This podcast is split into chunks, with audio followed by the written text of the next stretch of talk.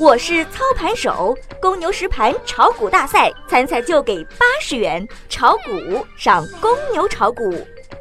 小白五评：市场面临两件大事，或决定未来整体趋势。欢迎关注微信公众号“小白炒股学堂”，了解更多股市行情和投资信息。今日沪深两市早盘小幅低开，毫无创新性，题材股表现低迷，个股跌多涨少。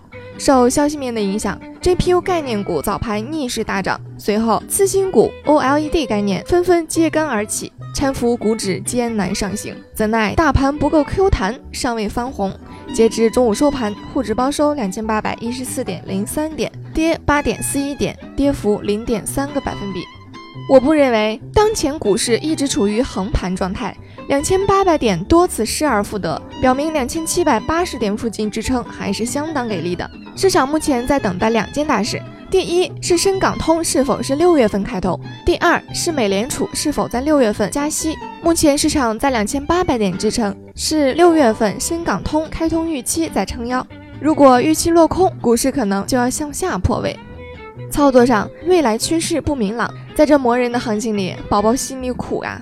大盘正面临方向性的选择，向上向下都有可能。如果看好这个行情，小打小闹参与就好；若是不看好如今市场啊，空仓也不失为上上策。我们的小编呀，已经准备要下船了，还不让别人拦他。重磅消息是，央行表态称下一步将继续实施稳健的货币政策，意味着央行后期货币政策将真正的转向稳健。尽管这个表态并不意味着央行会立刻主动收紧流动性，但肯定不会再更进一步的放松货币了。在后期，特别是六月份资金缺口较大的时候，央行稳健的货币政策可能最终形成的效果就是资金面的偏紧，这个需要值得警惕。